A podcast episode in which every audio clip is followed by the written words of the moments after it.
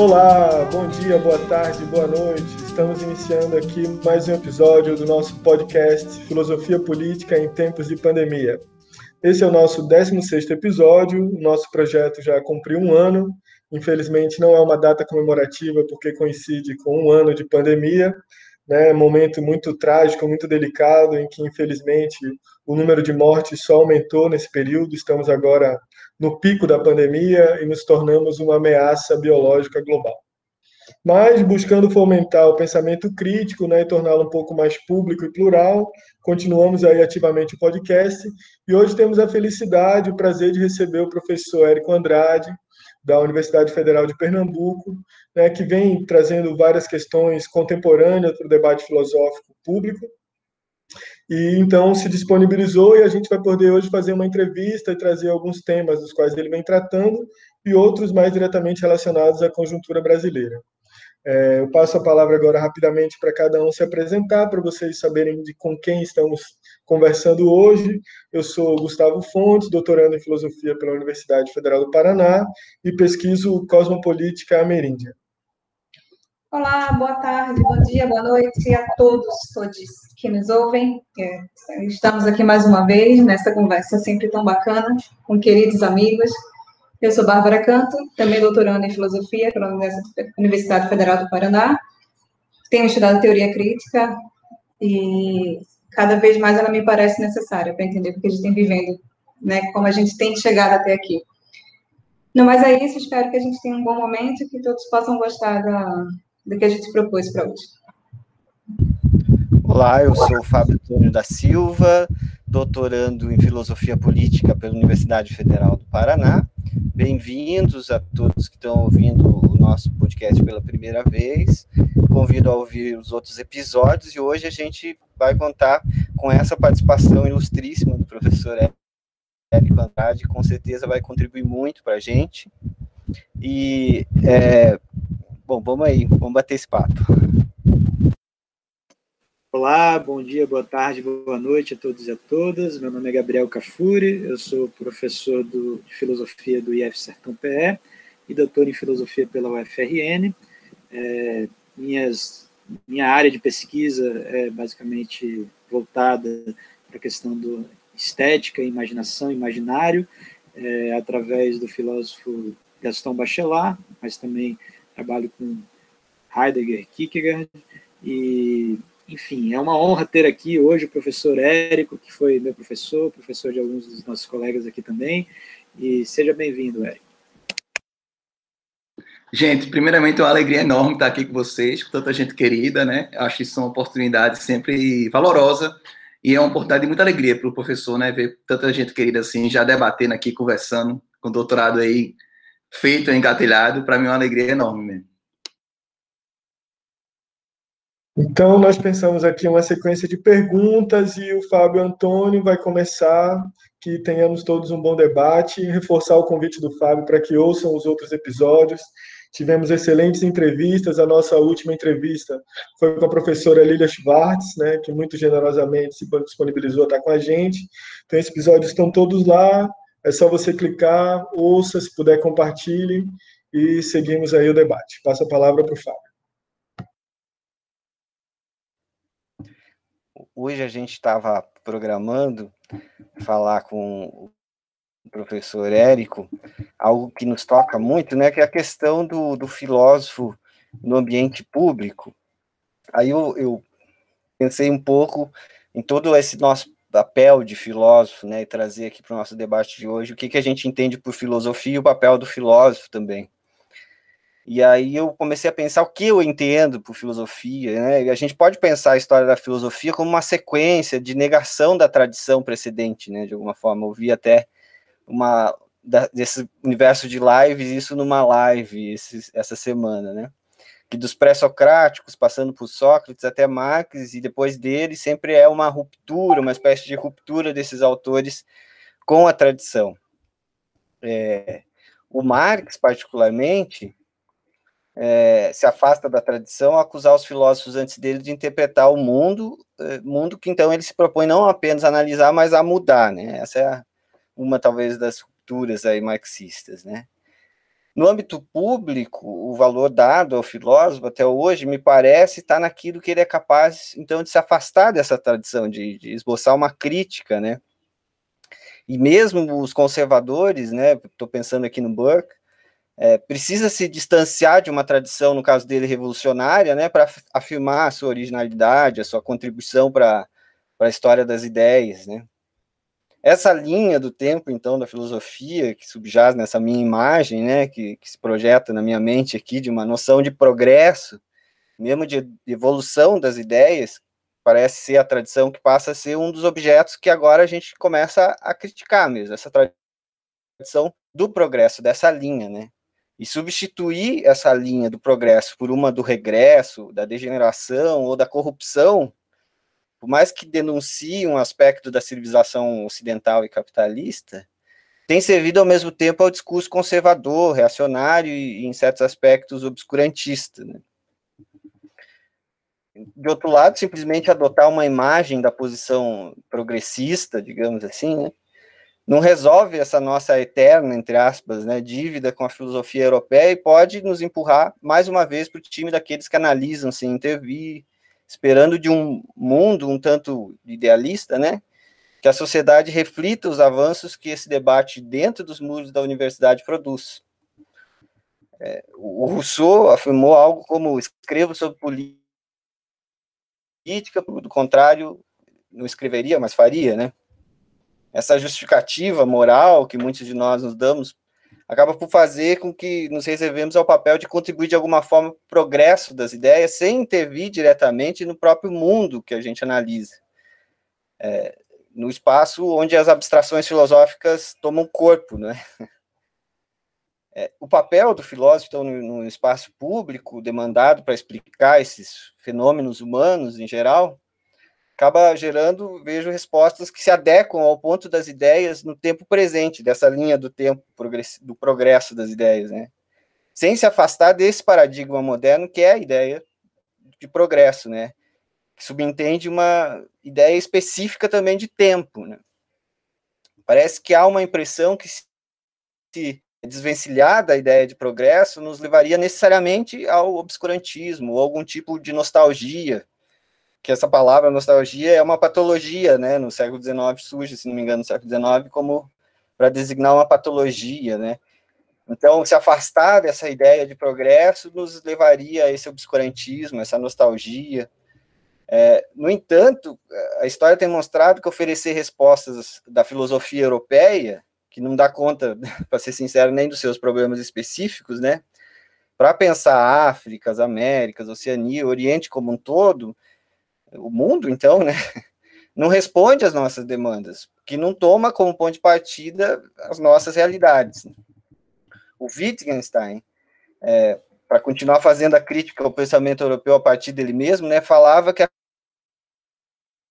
que as questões da filosofia, diferente da ciência, ainda são as mesmas dos antigos gregos, porque a linguagem da filosofia ainda é a mesma. Mas, para mim, o papel do filósofo no âmbito público deve ser primeiro de romper os muros da academia, e esses muros se corporificam na nossa linguagem, me parece. Então, romper por meio, primeiramente, da adequação do discurso. Né? Então, se há nessa perspectiva que eu apresento aqui bem rapidamente, como um primeiro passo, fazer uma crítica a essa ideia de progresso das ideias, é preciso fazer uma segunda crítica ao papel atribuído à retórica, seja pela filosofia analítica, seja por demais escolas filosóficas, né, que na, na minha perspectiva tem um, um valor abandonado pela modernidade, mas que é demonstrado, por exemplo, pelas neurociências atuais, que o poder, por exemplo, da metáfora, da analogia, de outras figuras de linguagem, não serve só para comunicar, como para constituir pensamento mesmo, né?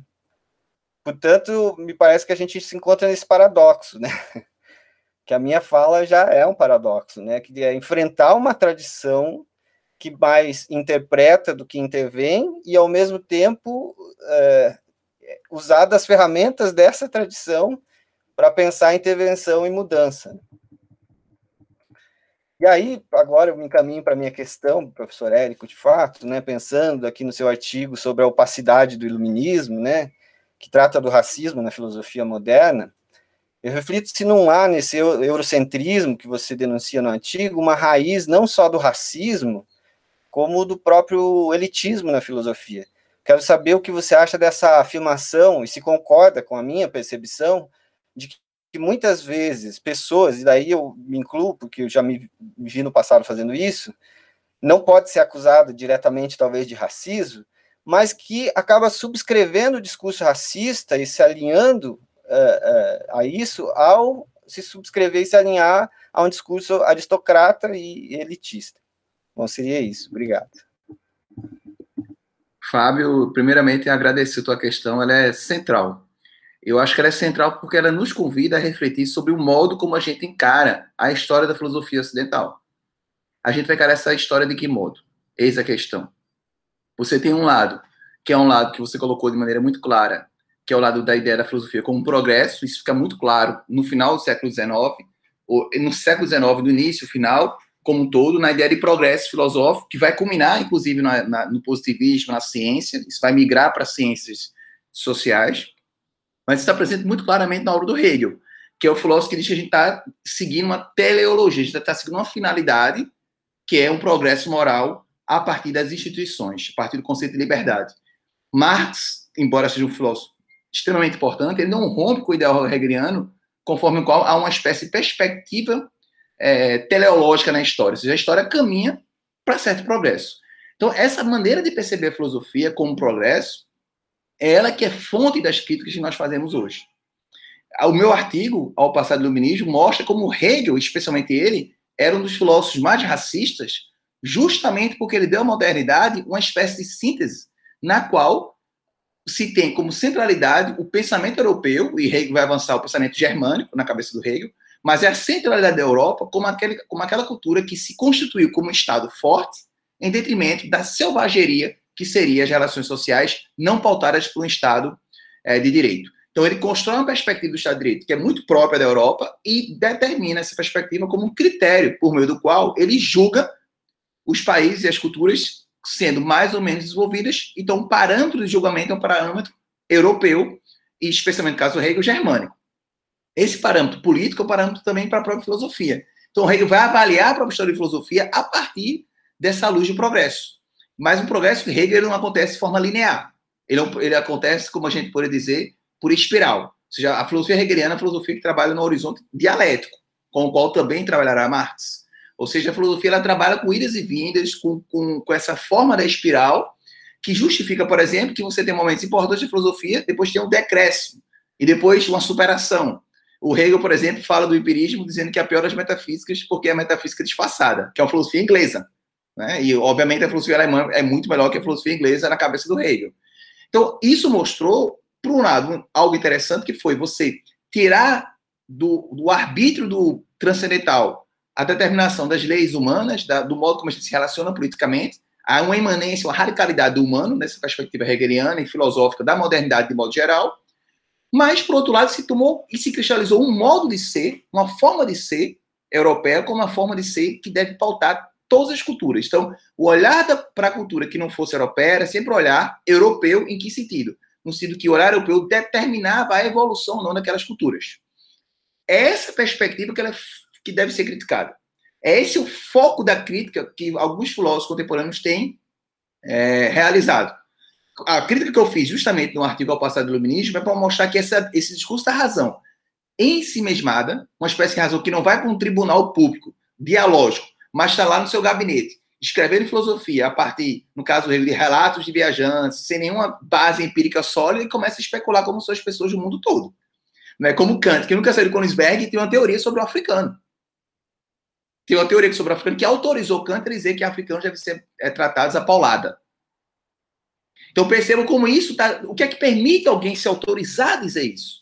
Na minha concepção, a ideia de que a razão é universal e que aquelas pessoas são portadoras da razão. É por elas que a razão se realiza na forma do conceito.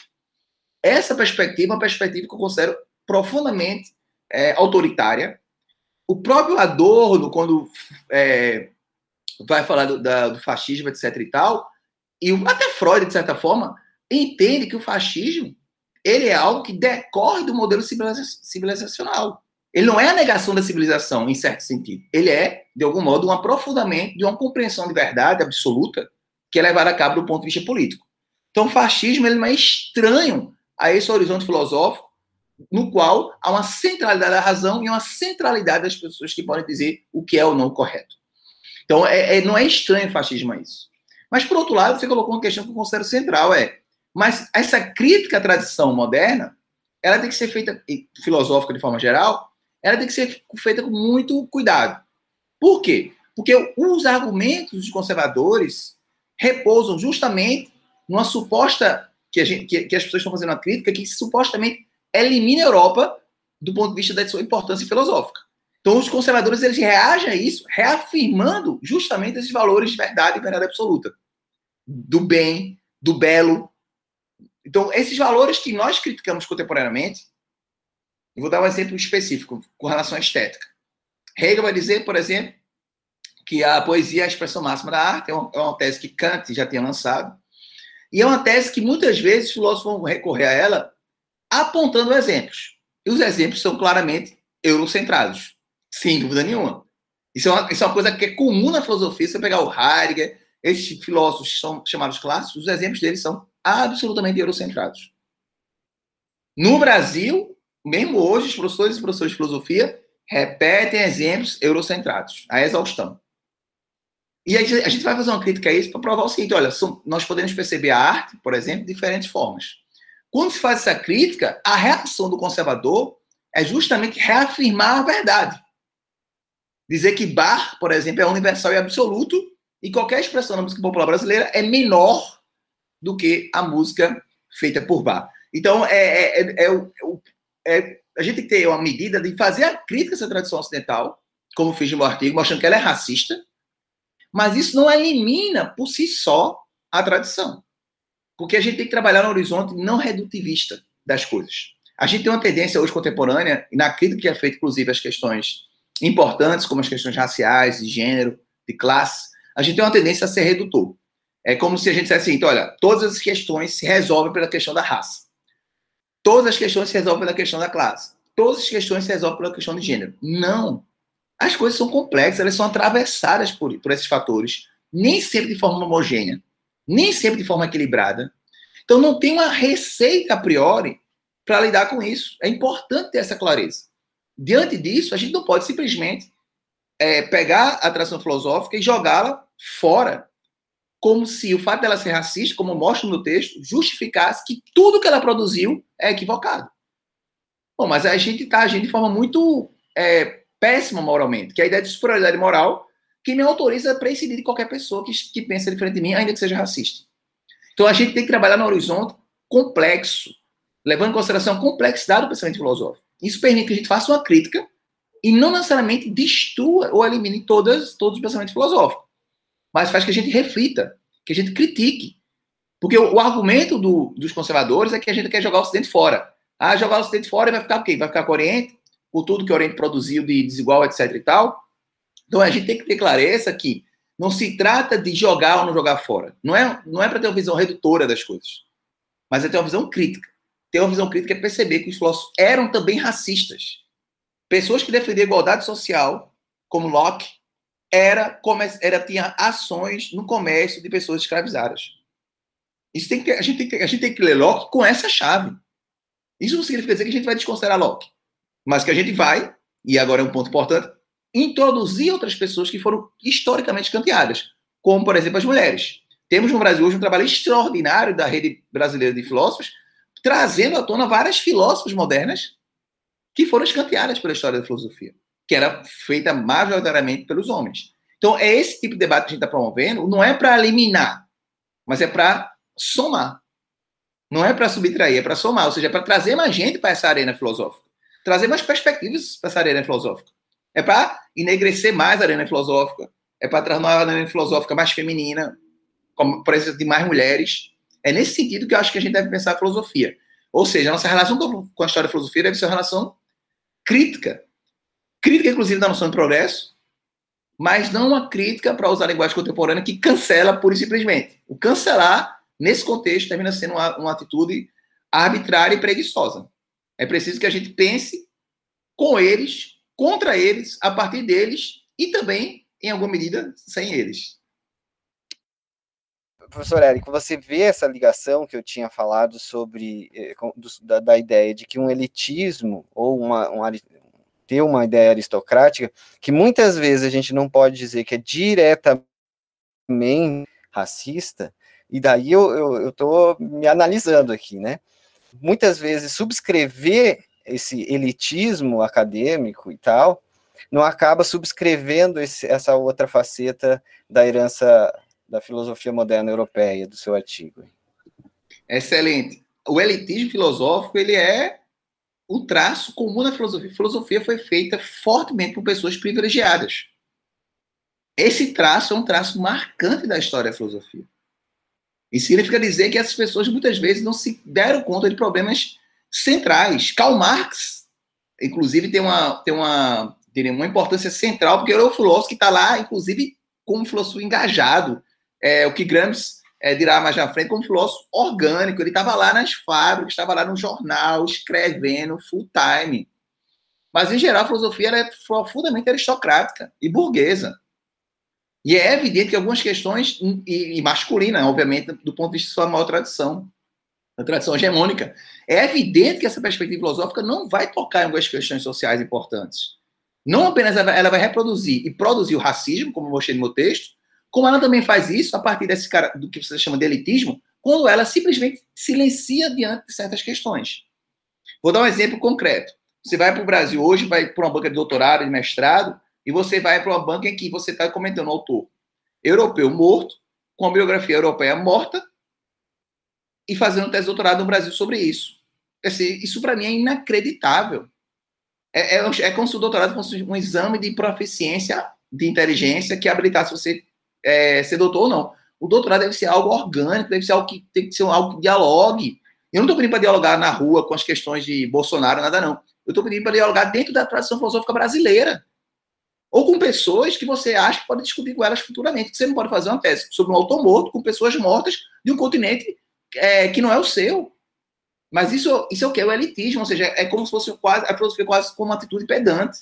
Uma atitude puramente de, de é, de você ser um diletante e é capaz de fazer reflexões importantes, uma grande erudição sobre a filosofia europeia, mas que isso não tem, dentro do próprio país, nenhuma relevância do ponto de vista do debate filosófico. O debate filosófico se faz pessoas vivas dialogando entre elas. E a gente vai dialogar majoritariamente com quem está no Brasil. Então, não, perceba bem, não estou dizendo para você não estudar Descartes, Locke, Hume. Eu estou dizendo que a gente tem que estudar esses autores dialogando com quem produz filosofia sobre eles no Brasil, não fazendo uma espécie de discussão altamente elitista, cuja única prova que está em jogo é se você é mais ou menos inteligente, se você sabe ler mais ou menos bem os textos. Mas o que a gente tem que entender é que a filosofia não é um debate, ela é diálogo, como Platão dizia. O diálogo se faz com pessoas vivas que estão em uma interlocução constante. Então, se a gente não faz esse movimento, a gente não cria uma tradição filosófica no Brasil. Eu estou falando aqui, não estou falando, insisto, que é obrigação todo mundo fazer uma filosofia sobre um tema contemporâneo, sobre um tema, etc. É claro que você pode fazer uma filosofia, um doutorado sobre um autor ou uma autora clássica ou clássico. Mas é como a gente lida com esse clássico é a grande questão que a gente deve refletir. Como lidar com ele? Não pode ser lidar com pura e simples repetição. é, eu gostei muito dessa de, né, da sequência nessa conversa, né, logo depois do Fábio, porque essa, coisa, essa crítica ao progresso já é uma coisa bem, bem cara para mim, porque eu estudo Benjamin, né? E aí, no último texto dele, né, nas teses sobre o conceito de história, as teses são, vão muito afiadas nesse, nessa crítica, esse, esse conceito de progresso, que é completamente, é como se fosse uma avalanche, uma avalanche, desculpa, de, de destroços que vão se amontoando, se amontoando em torno de nós mesmos, e a gente não se vê não se vê história nesse amontoado de destroços, né? E é isso que a gente tem vivenciado, né? As ruínas que perfazem a história estão sempre ao nosso redor. A gente é que não se dá conta delas, a gente que prefere não vê-las, né? E sempre com esse ideal de progresso na frente, que vamos chegar lá, aos trancos e barrancos chegaremos, como se as perdas no caminho fossem números que fossem facilmente solucionáveis, calculáveis. E a gente sabe que essas perdas no meio do caminho são vidas, vidas que foram destroçadas, que foram destruídas, que foram silenciadas, porque atravancavam essa ideia de progresso. E essa ideia de progresso, que sim, é eurocentrada, que é patriarcalizada, que é branca, enfim, a gente já sabe todos os adjetivos que vêm com essa ideia de progresso, né? Você falou muito bem, Érico. Então, eu estou muito contente de poder também conversar isso com você agora, depois de tanto tempo. Né? A gente não se vê, não, não, não, não consegue se mais conversar. É, a, minha, a minha pergunta, ela vai no sentido da, da tua formação mesmo, né?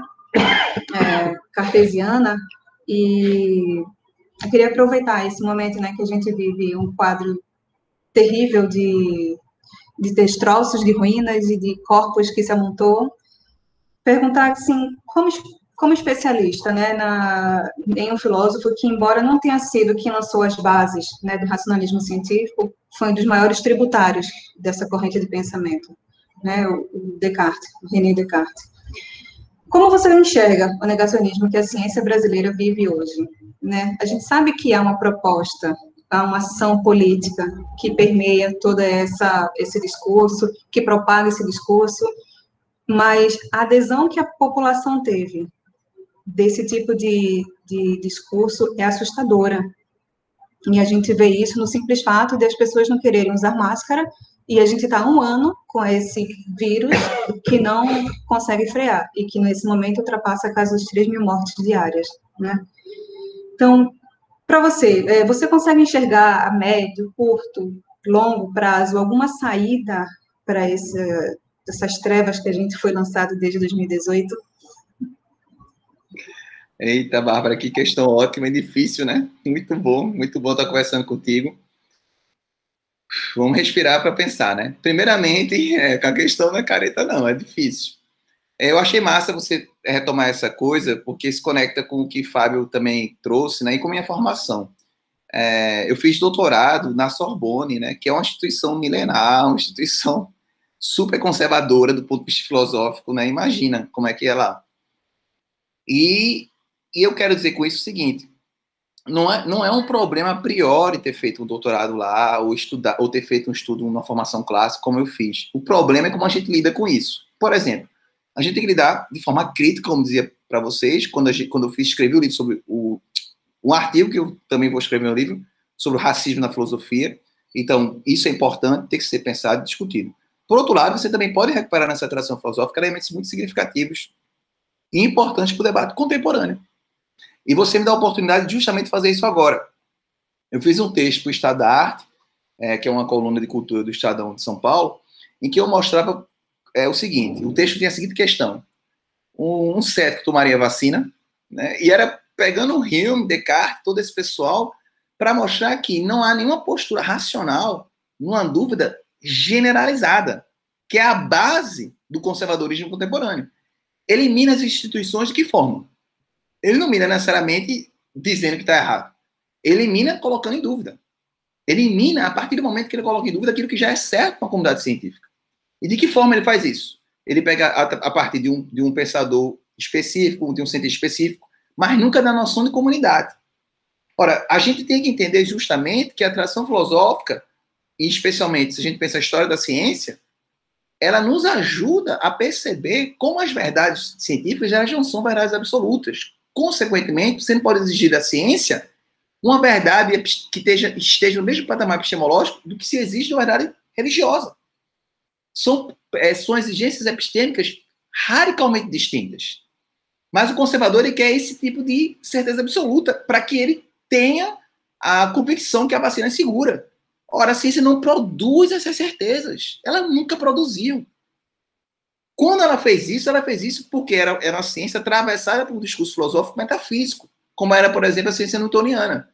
Newton, no livro dele, por exemplo, De Gravitatio, é, a gravitação, você vai encontrar naquele livro mais a palavra Deus do que a palavra força, por exemplo. Porque na filosofia moderna, mesmo em Newton, era muito presente a ideia da metafísica.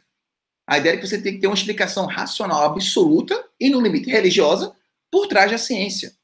Os fundamentos da ciência seriam fundamentos metafísicos. Ora, o que a gente percebe é que a ciência não precisa desses fundamentos metafísicos. Ela, tem um, ela se compromete com a percepção do mundo, sim. A teoria da relatividade ela tem um compromisso com a compreensão do mundo. A mecânica quântica também. A mecânica newtoniana também, sem dúvida. Mas o que a gente testa e o que nos faz confiar nessas teorias é justamente sua dimensão prática. É o que nos permite confiar na ciência é que ela tem um alto grau de previsibilidade. Mas ela não é e nem deve ser pensada de um ponto de vista divino, como se ela tivesse onisciência e completa ciência, portanto, do que vai acontecer. Ela não tem. Então, ah, não vou tomar vacina porque não tem nenhuma, nenhuma comprovação que não tem efeito colateral. Quando uma pessoa fala isso, ela não está falando do ponto de vista científico, de algo que é passível de refutação, de uma revisão. Ela está falando isso do ponto de vista dogmático, que é o seguinte: olha, se não tiver uma certeza absoluta, eu não tomo. Mas essa postura é uma postura irracional. E ela usa a dúvida de forma irracional. Porque a dúvida não é para a gente permanecer nela. A dúvida é feita para a gente solucionar. Como diria o Wittgenstein. Se não existe, se a, se a questão não tem uma solução, ela não é sequer uma questão. Ela não é nem questão. Então, para a gente entender, por exemplo, essa questão contemporânea, eu acho que é importante, mais do que nunca, o ensino de filosofia, e eu diria mais, o ensino de história e filosofia. Aí, aí, no Paraná tem um projeto extraordinário, é, eu, eu, terminei me afastando um pouco dessa área, fui para a política contemporânea, né?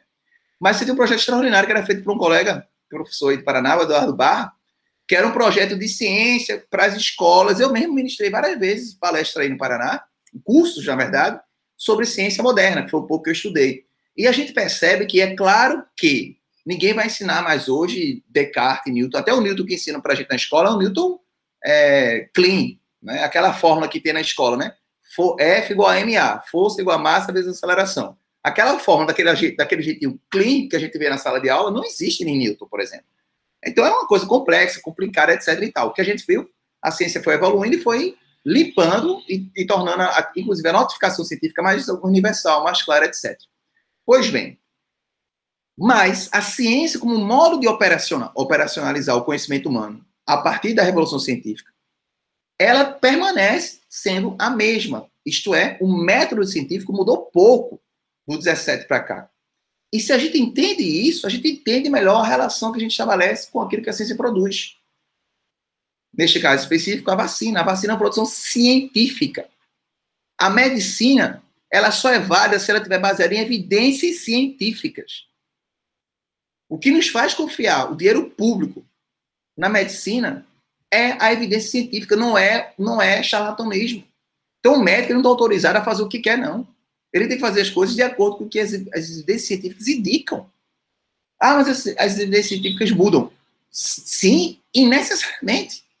Porque o que caracteriza o conhecimento científico é a capacidade de mudar. E, ou seja, não só a capacidade de mudar, é a capacidade de estabelecer um critério por meio do qual essa mudança ocorre. Temos um critério por meio do qual essa mudança ocorre. O critério é justamente balizado pelo método científico. É por isso que a gente só vai confiar, por exemplo, numa, numa medicação quando ela passa por todas as abordagens metodológicas necessárias. Não é porque o médico achou que cloroquina curou alguém que, que ele fez um relato pessoal na internet que agora a gente vai tomar cloroquina. Ah, mas pode ser que funcione. Pode ser e pode não ser. A ciência não trabalha com certezas a priori.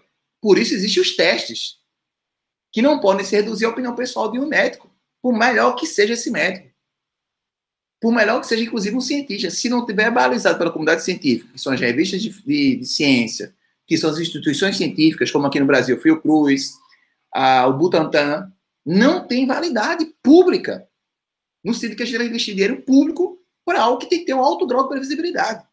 E que em nenhum momento precisa ter uma certeza absoluta. É tanto que a gente hoje estuda Newton no colégio ainda, pelo menos, se tem física newtoniana no colégio, mas ninguém vai estudar o pressuposto de Deus na criação do universo para Newton. Isso não tem relevância para a gente, do ensino da física.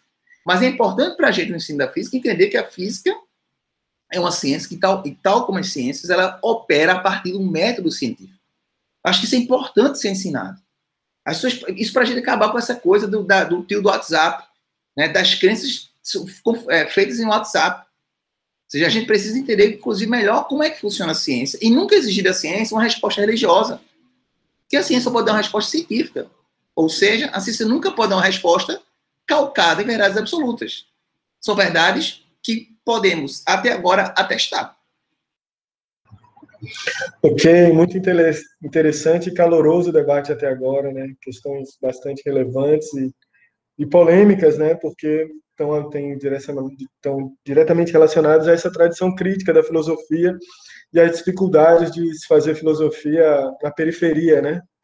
Na periferia do globo, a partir do momento que a Europa se proclamou, aí se impôs como centro né, das articulações, o professor Érico já colocou muito bem aí as várias questões, né? Desde os referenciais bibliográficos a esse ponto de vista da ciência, que é sempre uma construção crítica e cumulativa, né? Isso que por isso ela pode rever os seus próprios conceitos, estabelece paradigmas. Né? Infelizmente a gente vê em grande parte a ruína do ensino básico, né? Quando a gente, a partir dessa pergunta da Bárbara, vê boa parte da população sendo mobilizada por esse negacionismo, é um pouco a ruína do que deveria ter sido cumprido no ensino básico, né? No ensino médio, que é essa capacidade crítica frente aos problemas do mundo e poder se apoiar em questões que não são da verdade absoluta, que estão na margem do, da religião ou do fanatismo, e assim da postura crítica do debate público. É, a minha pergunta sai um pouco desse tema e talvez vai entrar na questão do racismo, que já foi é, primeiramente abordada aí pelo Fábio e na resposta do professor Érico. Então, a pergunta vai no sentido de pensar a construção do intelectual negro. E aí eu parto, os ouvintes aqui não estão podendo ver, por exemplo, a biblioteca que fica no fundo aqui da tela do professor Érico, que tem lá a Lélia Gonzalez em destaque ali como uma das referências. Então, minha pergunta vai nesse sentido, né, que a Lélia é uma referência filosófica, não apenas para o pensamento feminista negro brasileiro, mas para a filosofia brasileira, né, e produz, produziu sua obra diretamente a partir desse, desse posicionamento crítico como mulher negra, né, e como pensar a negritude na filosofia. Então, nesse primeiro momento da pergunta, eu vou aqui reproduzir uma citação da Lélia, que já é famosa, mas também nunca é suficiente, né? que aí é uma citação rápida. Então, me permitam. Ela diz: A gente não nasce negro, a gente se torna negro. É uma conquista dura, cruel e que desenvolve pela vida da gente afora. Aí entra a questão da identidade que você vai construindo. Essa identidade negra não é uma coisa pronta, acabada. Então, para mim, uma pessoa negra que tem consciência de sua negritude está na luta contra o racismo. As outras são mulatas, marrons, pardos, né?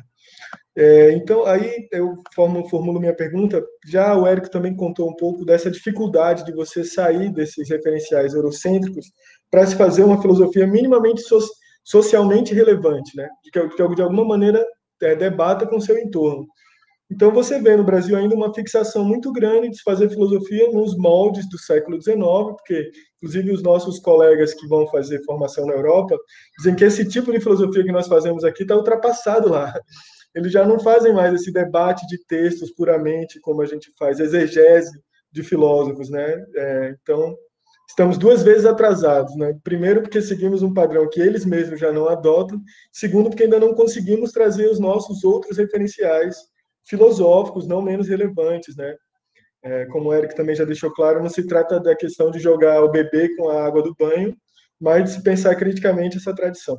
Então, minha pergunta, digamos assim, toca um pouco na questão pessoal, para o professor Érico poder dissertar um pouco se ele viveu, se ele vive essa experiência de se tornando, de estar se tornando, de ter se tornado um intelectual negro, né? Porque hoje em dia ele já participa muito do debate público das questões raciais e das questões do negacionismo científico, que estão diretamente relacionados a essa conjuntura específica do Brasil contemporâneo. Então, se ele puder dissertar um pouco disso e se isso tem influenciado, se tem aberto novas referências bibliográficas para a produção intelectual dele, né? Questões nesse sentido aí. Passo a palavra. Muito bom, Gustavo, conversar contigo. É extraordinária questão. Dá uma estiga danada de falar de falar sobre ela. Eu vou começar falando da Lélia, né? A Angela Davis diz o seguinte, né? O Brasil que tem uma pensadora como Lélia Gonzalez, por que então é, essa, essa devoção ao meu pensamento, né? Ela dizendo, veja que lindo que Angela Davis disse, né? Porque é isso que eu não consigo entender. Eu estou de acordo com a Angela Davis nesse ponto, que é, nossa, a gente tem, tem uma produção filosófica extraordinária no Brasil. Mas essa, essa coisa é tão complexa que, no caso da Lélia, é, um, é algo sintomático tem que ser a própria Angela Davis dizer para a gente, olha, leiam, leiam Lélia, parem de me ler, leiam Lélia. Ela não disse exatamente isso, mas ela quis dizer isso. Vocês não, não tem porque ela não está sendo discutida no Brasil. A gente sabe por que não tem, por dois aspectos. Pelo racismo, e agora, para recuperar um pouco o que o Fábio tinha dito lá, o elitismo. A ideia de que a filosofia é boa, ela é europeia, e americana porque a americana é devedora da filosofia europeia. E, então, essa percepção é terrível. Ela silencia, como estava conversando com Bárbara, ela silencia várias pessoas na história da filosofia, sobretudo mulheres, e mais especialmente as mulheres negras. Então, esse é um ponto importante. Eu acho que essa questão da negritude que o Gustavo colocou é muito bonita, e você percebe que vários intelectuais, e várias intelectuais negros e negras, colocam isso. É tem uma, uma, autora da psicanálise, com a área que também eu gosto muito, que é a Neuza dos Santos, ela tem um, tem um texto cujo título é um texto de 80, 82, cujo título é Tornar-se Negro. Ah, o próprio Fanon, no quinto capítulo de Peles Negras e Máscaras Brancas, ele coloca também essa ideia de que ele se dá conta de ser negro. Em um certo momento que uma criança francesa olha para ele e diz, você é negro. E até então ele não se dava conta disso. E a Lélia Gonzalez, como o Gustavo já trouxe para a gente, faz o mesmo processo. Então percebam que, percebam que é muito comum, do âmbito intelectual pelo menos, que é o lugar onde eu estou, né, sou intelectual, perceber como, essa, como é, há um processo de tornar-se negro. Isso é curioso, ou seja, é um, é, um, é um, processo que vai acontecendo, na maior parte dos casos, paulatinamente, embora a gente possa fazer esse marco, como fez o Fanon, né? Daquela criança que falou para ele, mas é um processo que acontece de forma paulatina. Por quê? Porque a academia é radicalmente branca. Então, e se você está no Brasil com alguma condição social, é evidentemente que o racismo se arrefece. O colorismo também arrefece. Então, o fato de você ter uma formação no colégio, como no meu caso, escola particular, entra na universidade bem colocado, você então você tem a possibilidade de comprar livros. Então, tudo isso faz você entrar no horizonte da branquitude sem suave, como se diz. É muito mais suave para mim do que, é, que, é que seria para outras pessoas, como de fato é muito mais difícil para outras pessoas. Eu tenho várias, eu tenho várias alunas negras orientando as minhas. E eu sei como é difícil para elas, por exemplo, que vieram da periferia, que vieram de lugares mais simples. É perceptível a dificuldade que é para elas. Então, diante disso, é muito mais fácil para mim me embranquecer, no sentido da literatura, inclusive, ser branca, do que realmente fazer um processo de tomada de consciência, tornar-se negro e, a partir daí, fazer uma reflexão mais crítica. Isso acontece, permite uma expressão, de forma dialética, ou seja, a partir do momento que você vai tendo consciência de que é negro, você vai ao, lendo mais pessoas negras. Ao mesmo tempo que você vai lendo mais pessoas negras, você vai tomando consciência de que você é negro. Então é um processo que ocorre em que precisa necessariamente da expansão das referências bibliográficas de pessoas negras e mulheres. Isso não é fácil. Isso não é fácil. Eu tenho consciência que não é fácil. Eu estudei é, na Universidade Federal de Pernambuco, a graduação e mestrado, doutorado na Sorbonne, e majoritariamente os autores aos quais eu tive acesso eram homens. Eram brancos. Então, ser um professor que começa a trabalhar, começa a colocar Lélia Gonzalez nas referências, Neuza dos Santos, Fanon, Aimé Césaire. Isso exige da gente leitura. Butler. Você colocar mulheres nas referências bibliográficas, isso exige leitura. Isso não é fácil. Não é uma coisa que vai acontecer de uma hora para outra. Mas a gente tem que ter esse compromisso. Porque isso torna o ambiente mais acolhedor.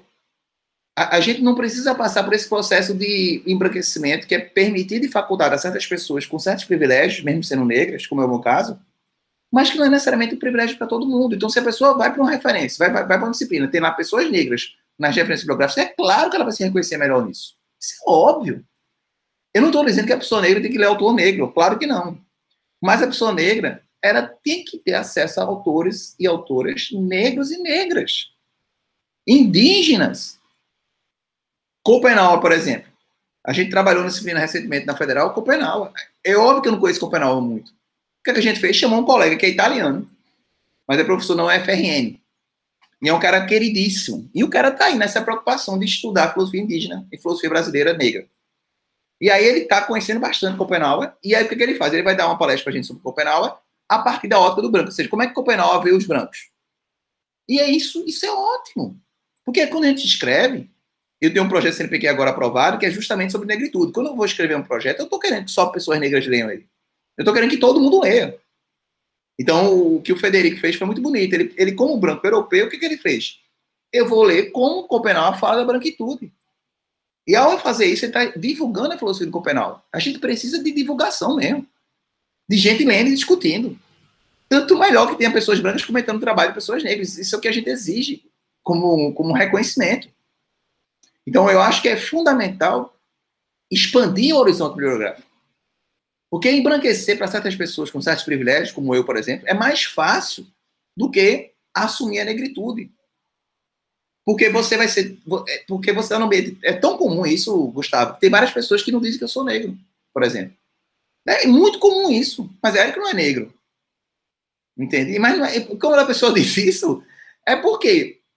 Por, claro que tem a questão do colorismo, mas também tem a questão do lugar que eu ocupo e como eu ocupo esse lugar. Entende? Então, é, para a gente quebrar isso, temos que ter mais pessoas negras nas bibliografias, nas universidades e, e, em todos os espaços. Não é? Eu estava comentando agora aquela questão do supremacista branco, bolsonarista lá do governo Bolsonaro, Felipe Martins, que fez o gesto, ele é tão covarde nem assume o gesto que fez, né? A, a supremacia branca, daquela forma, é explícita e descarada. Mas ela existe a partir do momento que só tem gente branca nos cargos de poder. Isso é uma forma de supremacia branca. E muitas vezes só vai ser refeito se a gente, de fato, colocar pessoas negras lá. Isso não quer dizer que as pessoas negras sejam essencialmente boas e, e por conseguinte, as pessoas brancas sejam essencialmente mais. Tem muito mais, tem, tem muita gente branca, tem muita gente branca que é super parceira mais do que pessoas negras, é claro. Não é, não é uma questão de essencialismo, mas é questão de pauta. E no Brasil, essas pautas, elas obviamente serão mais abertas se a gente diversifica mais as pessoas que estão no comando.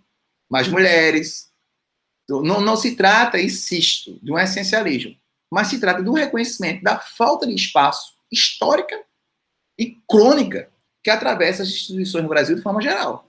Então, é esse desafio que a gente tem que ter, de, trazer mais gente para o público, né? entender isso. Né? E, dar, e, e, isso é importante, porque eu acho que o que parece que impera no Brasil ainda é uma, uma forma de supremacia que diferencia-se muito pouco do período da escravidão. Não é o mesmo, não é o mesmo racismo. Não é o mesmo racismo, mas, é, mas permanece sendo racismo no sentido da exclusão das pessoas negras dos lugares de poder e de decisão. E aí esse é o desafio que a gente deve se colocar como tradutor negro. É trazer à tona a literatura produzida por pessoas negras. Trazer à tona. E, e obviamente, não, insisto, não se trata de não ter mais pessoas brancas no, nas, nas, referências, mas trazer mais pessoas negras. E eu diria mais, por que não fazer uma disciplina é, afrocentrada, por exemplo? Não para colocar a impossibilidade de dialogar com pessoas brancas, mas para mostrar para as pessoas brancas como é que as pessoas negras se sentem. Quando você pega uma referência bibliográfica, só tem gente branca, só tem homem branco. Isso parece que não era questão, porque o universal era adequado à branquitude. O universal era branco. E era uma forma de identitarismo que a gente não, não reconhecia. E é o que eu mostro no artigo do, do iluminismo. Isso é identitarismo. Identitarismo branco. Então, talvez choque muito a gente colocar uma referência só para pessoas negras, mas isso serve como um movimento político importante, por exemplo. Agora, do ponto de vista do ideal, da forma como a gente deve dialogar, eu acredito que é importante a gente trazer mais pessoas negras para as referências. Tornar clara, portanto, a importância de termos uma, referências bibliográficas diversificadas. Diversificadas. Eu acho que esse é o. E mostrar que elas dialogam entre si. Leila Gonzalez dialogou muito com a psicanálise, dialogou muito com Marx, então, acho que a gente pode perfeitamente ampliar esse diálogo, trazendo pessoas negras para a linha de frente. E que as pessoas negras agora não se sintam embranquecidas na universidade, mas que elas se sintam negras e, como as demais pessoas, pessoas como, como todas as outras. Normais, comuns, simples, contraditórias e humanas. É, massa, professor, muito bom, muito bom a sua resposta aí. É um debate aí a ser construído cada vez mais solidamente. Queria dizer também, ficar aqui ao tom de, de convite, né, que fizemos um episódio com a filósofa Catiúcia Ribeiro e foi com certeza para os né, interessados nessa temática um, uma grande apresentação de uma vasta bibliografia afrocentrada, como você comentou, né, falando do professor Anderson Flores, do Luiz Tiago Dantas, que são referências nesse debate. Assim.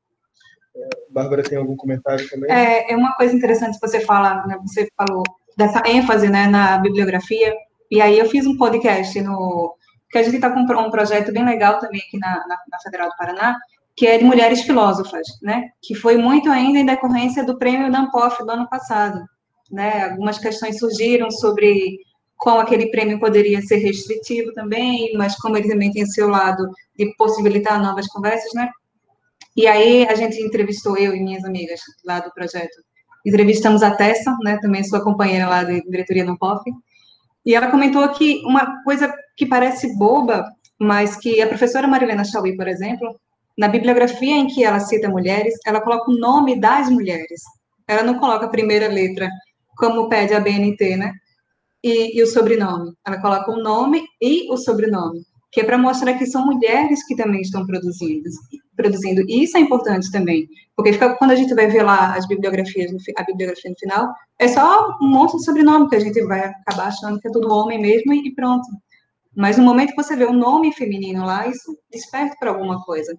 Né? Então, acho que a, a, partir de então eu comecei a fazer também, comecei a imitar a professora Marilena.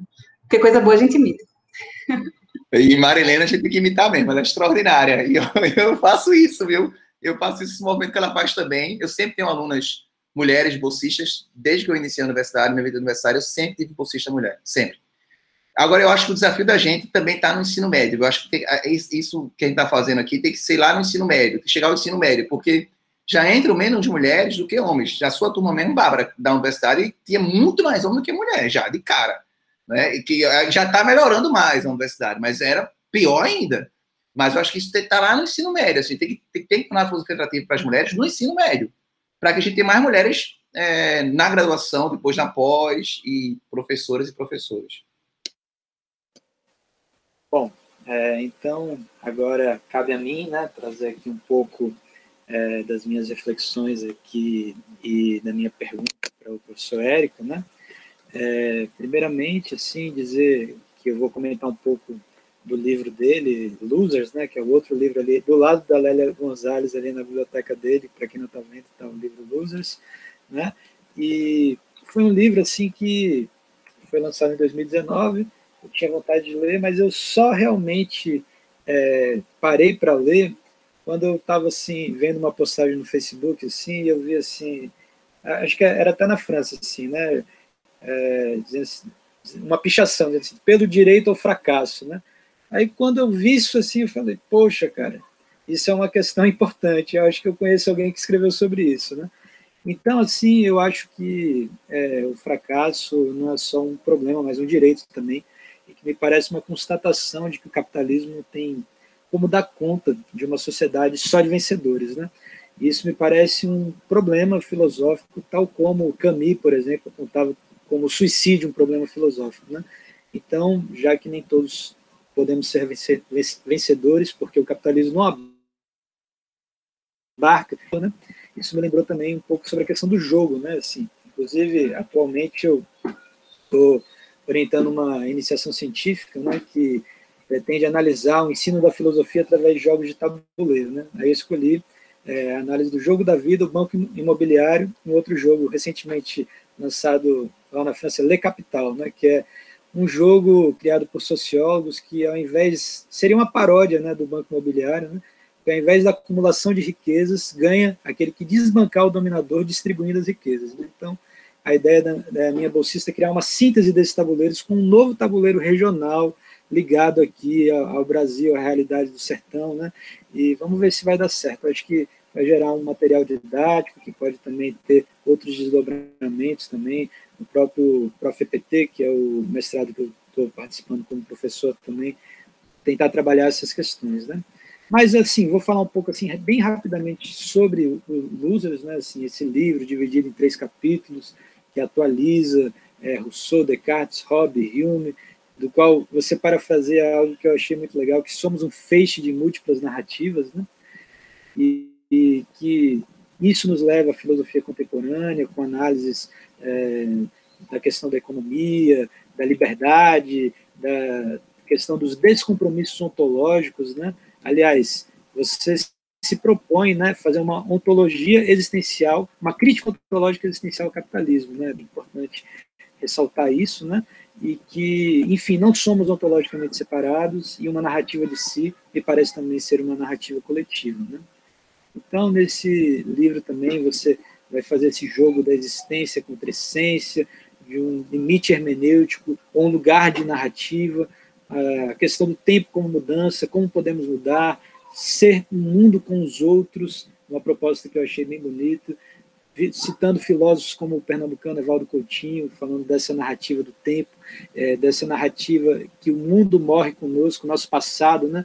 E, aliás, o tempo é algo que você enfatiza muito, né?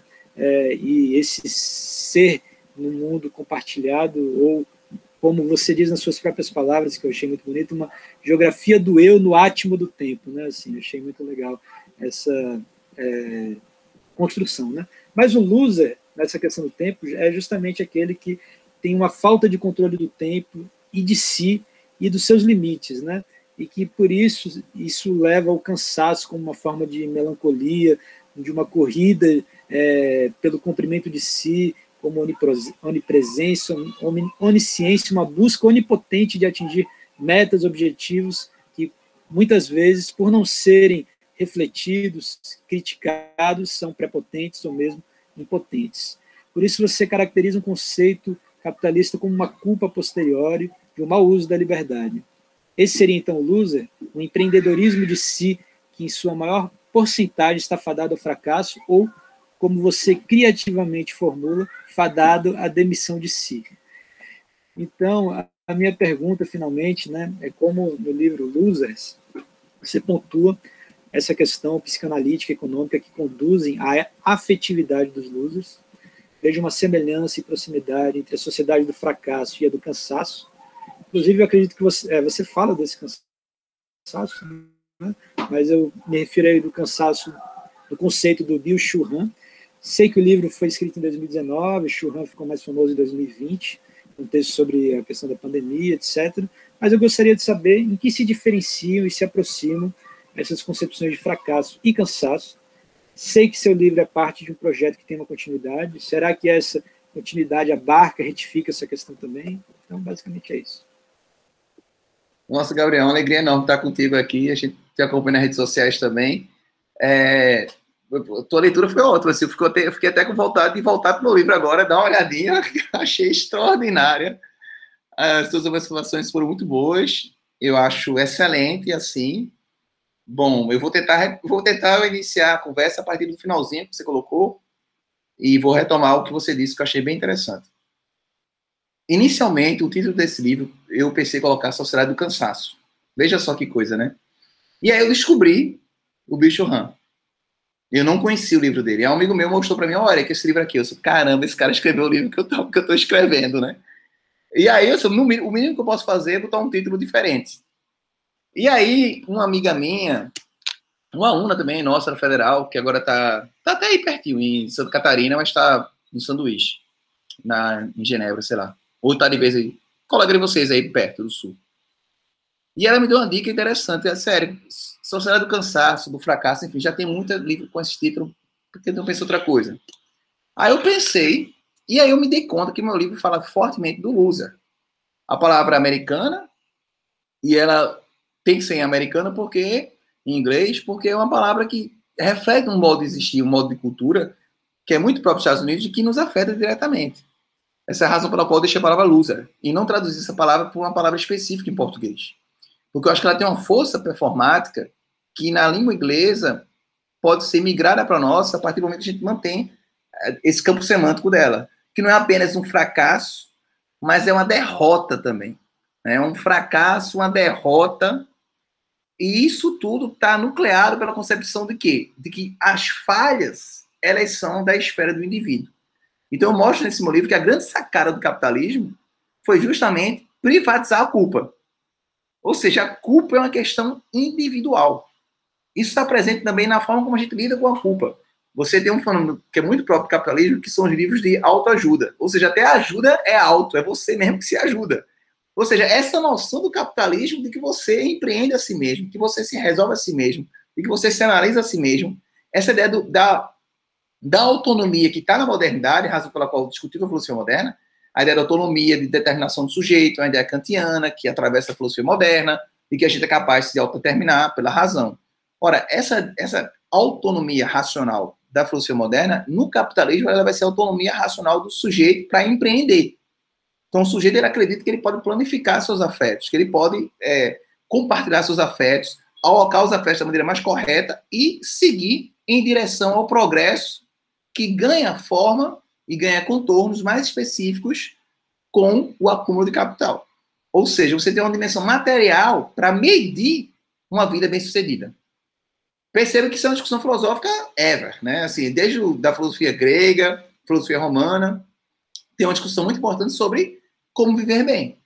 É, essa, essa é uma grande questão para a filosofia. A filosofia ela se diferenciou inicialmente da religião, não quer dizer que ela não, tem um aspecto religioso, mas ela se diferenciou da religião a partir do momento que ela propôs um viver bem que não se reduz a uma cultura religiosa específica. E isso é isso que dá sentido à filosofia, como uma atividade prática da vida humana. Foi isso que os gregos pensavam. Então, viver bem é uma questão filosófica por excelência. Sendo que o capitalismo criou uma maneira de a gente quantificar e materializar uma vida boa. Que é justamente o acúmulo de capital, o uso de roupas de marca, tudo isso. Então, isso é muito sedutor para o ser humano. O ser humano tem um desejo de estabilidade. Mesmo que a vida seja, a partir da categoria de tempo, que eu coloco no meu livro, a absoluta imponderabilidade. Eu gosto de dar o seguinte exemplo. Pensem bem. Como é que a gente, a gente pode explicar causalmente, por uma série de causas, a razão pela qual nós estamos aqui hoje? Nós cinco, nós seis. Nós cinco, aliás. Não sei, está certo, né? Estou confundindo que eu estou vendo na tela aqui. Estou contando comigo e, na, e, comigo na tela, né? Mas e pense bem, como é que a gente pode ter a capacidade de recuperar as relações causais que nos permitiram estar aqui hoje? É do âmbito do imponderável. Mas isso é a vida da gente. A gente acha que tem controle sobre a vida. O capitalismo estimula a série de controle, de que você consegue, de que você. Yes, you can, dizia Obama, né? Se você quer, você pode. Né? Você vai em frente, tem um ditado até em latim para isso, né? Service potes. Né? Se você quer, deseja, consegue. Então, essa concepção, ela é muito arraigada. Você colocou muito bem, Gabriel. Tá no joguinho lá, que você está estudando e está discutindo na sala de aula. as propagandas de televisão atraem tudo. E aí o que acontece? Quando a pessoa fracassa, que é a regra do capitalismo, é fracassar, a pessoa cria uma estado de melancolia e volta o afeto, que deveria ser contra o sistema, contra ela mesma. Então ela se subjetiviza como uma pessoa que fracassou, como um loser, o derrotado. E o sistema permanece incólume. Mas é o sistema que demite todo mundo. Mas você acha que você que se demitiu por não ter, é, diríamos assim, feito da forma correta o que deveria ser feito para poder conseguir um lugar ao sol. Então, a, a, o trunfo do capitalismo foi a privatização da culpa. Porque ao invés de a gente pegar toda a nossa raiva, toda a nossa frustração e projetar sobre o sistema que a todos demite, a gente se demite. E você tem hoje no Brasil, inclusive, uma categoria que o IBGE trabalha, que é a categoria de desalentados. São pessoas que desistiram mesmo do sistema. Isso já tem estatística e o IBGE já trabalha com isso. Fiz um debate na TV Universitária uma vez, que eu que discutia meu livro, discutia essas questões. E o pessoal estava dizendo que o IBGE já tem uma categoria, categoria para isso. São as pessoas que vivem de, de assistência da família, enfim. Mas elas não, não procuram sequer mais trabalho. A depressão, esse, esse, esse contra-afeto capitalista, que é, um, que é um afeto que mostra que a gente, que a gente quebra. A gente não tem condições de empreender da forma como o sistema exige. O sistema exige que a gente seja ótimo pai, ótimo professor, ótimo performance sexual, ótimo amante, ótimo conselheiro, ótimo escritor. Ou seja, nada pode ser mais ou menos. Tem que ser sempre o máximo. Então, isso é impossível. Mas o que é desafiador é que ele seduz a gente, achando que é possível, fantasmaticamente, claro. E quando a gente fracassa, o, o ideal do sistema permanece incólume. Permanece absolutamente intocável. Por quê? Porque o fracasso é da esfera do indivíduo. Então, o loser é justamente essa figura que se subjetiviza no fracasso. Mas por quê? Porque ela acredita que ela que não conseguiu controlar o tempo. É o ditado do, do capitalismo por excelência: tempo é dinheiro. Mas é assim, o tempo, nem, é, nem, é, nem o tempo é dinheiro, nem o tempo nos pertence. Nós não temos propriedade sobre o tempo. O tempo é essa abertura radical que mostra duas coisas. Primeiro, que a minha vida, quanto ser humano orgânico, ela é absolutamente contingente. O vírus está aí para mostrar isso para gente um organismo ridículo que paralisa a humanidade. Isso mostra o quê? Como a gente está como a gente é orgânico, como a gente é natureza, e como a gente também está entrelaçado uns com os outros numa forma de vida, que é intercâmbio. Não é à toa que esse vírus se, se difunde rapidamente, inicialmente nas grandes capitais do mundo. Porque está segurando mais gente.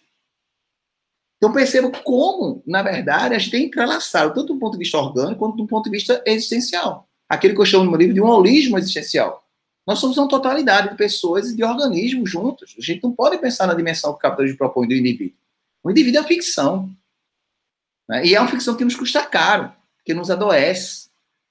A gente adoece porque a gente acha que a falha é nossa, quando a falha é do sistema. Grato. Muito boa é, suas pontuações e chegar nesse ponto também né, da saúde, né? E que tem sido tão premente para a gente, né? Inclusive, eu achei interessante no seu próprio livro que eu vi nas suas referências que você é, coloca o Kang Yen, né, mas você não cita o Kang Yen no seu, no seu livro. Né?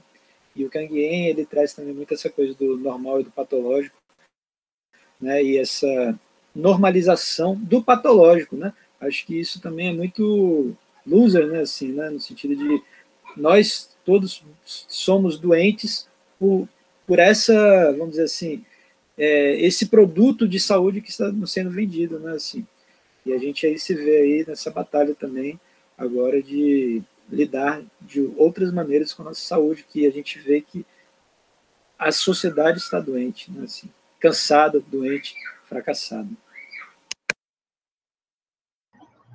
Perfeito. É uma patologia social, não individual.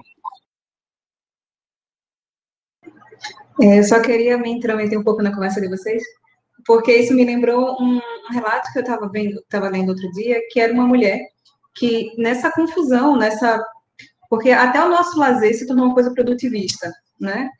E um relato pessoal dela dizendo que ela estava tão paranoica com isso que enquanto ela corria, ela precisava assistir um trecho da série que todos comentavam, então era otimizar até o espaço em que ela dedicava para o próprio autocuidado, né? Para o cuidado de si mesmo. E, e é isso, né? A gente produz, a gente faz uma relação produtivista até com a nossa, é, nosso momento de lazer, momento que a gente poderia tirar para, sei lá, higienizar a mente, né? né? E a gente está tá entrando nesse jogo até nesse momento. Isso vai mostrando como é algo muito mais profundo mesmo e a gente não se dá conta. Exatamente. A gente não pode perder tempo nem com diversão. Na diversão tem que gerar dinheiro, gerar dividendo. É, maravilha, estamos aí chegando ao final dessa entrevista, que foi bastante instigante aí, espero que todos tenham aproveitado, assim como foi frutífero para nós, participar aqui, poder comentar, fazer as perguntas ao professor Érico Andrade. Talvez deixar no último espaço, professor Érico, falar um pouco dessa gestão da Ampof, né? já que a gente aqui é um podcast de filosofia, Aí o professor Érico agora assumiu, né, na nova chapa eleita, a diretoria de comunicação e talvez comentar um pouco sobre previsões dessa gestão e como tem sido esse trabalho. Ampov, que vem recentemente fazendo um esforço mesmo para se distanciar do elitismo filosófico e participando do debate público em alguns veículos, né, como o professor Ébrico mesmo tem publicado no El País, no Estadão, né, em outros veículos de maior alcance. Então, o professor Érico puder um pouco comentar, se ficar à vontade para isso, para a gente depois encerrar essa entrevista que tem sido tão interessante. Maravilha, Gustavo. Acho que a Ampof tem um, um, ponto central nessa diretoria, nessa atual gestão, que é a ideia de que a filosofia é plural. E ela é de norte a sul do país. Então, perceber que a filosofia é plural não é perceber apenas que a filosofia deve pluralizar suas temáticas. É perceber que a filosofia ela também é plural dentro do Brasil. E o Brasil produz filosofia de qualidade de norte a sul. O desafio da nossa diretoria é tornar isso evidente. O que a gente faz é representar a comunidade filosófica. A comunidade filosófica cada vez mais tem consciência de dois aspectos. Primeiro, o debate público é crucial para que a nossa área ganhe força no espaço público, para que as pessoas entendam a importância da filosofia no ensino médio, para que as pessoas tenham noção de como a filosofia é importante para a formação cidadã. E, por outro lado, é importante para que a nossa própria área revise o cânone, para que a nossa própria área revise a maneira como ela se percebe e possa produzir uma filosofia mais próxima do que a gente pode chamar de filosofia decolonial, que não é, insisto, uma filosofia que nega o que foi produzido em outros continentes, mas é uma filosofia que lida de forma crítica com aquilo que é produzido em outros continentes e que tenta, na medida do possível, abrir um espaço para uma filosofia própria. Isso requer uma política, uma decisão, uma decisão de se ler, uma decisão de se debater, uma decisão de se posicionar publicamente. Eu acho que a Ampof tem esse esforço muito claro de fortalecer ainda mais o debate filosófico no Brasil todo e do Brasil com os outros continentes, com a América do Sul, com a América Latina, fortemente, no sentido de fortalecer a filosofia na sua pluralidade e não na sua é, tradição filosófica mais clássica apenas. Maravilha, muito bom, ficamos muito felizes com essas proposições, assim, é um, é um alento, né, uma lufada de vento novo e poderoso, assim. Se alguém tiver mais alguma colocação, agora seria o momento. Se não, nós vamos encerrando aqui, agradecer a todos que se propuseram a participar, meus companheiros de bancada fazer as perguntas. Um agradecimento especial ao professor Érico Andrade, que se dispôs a estar aqui conosco e né, nos brindar com as suas respostas e colocações instigantes. E é isso, então, encerramos mais esse episódio do nosso podcast. Ouça, compartilhe, comente. É, os outros episódios também são interessantes.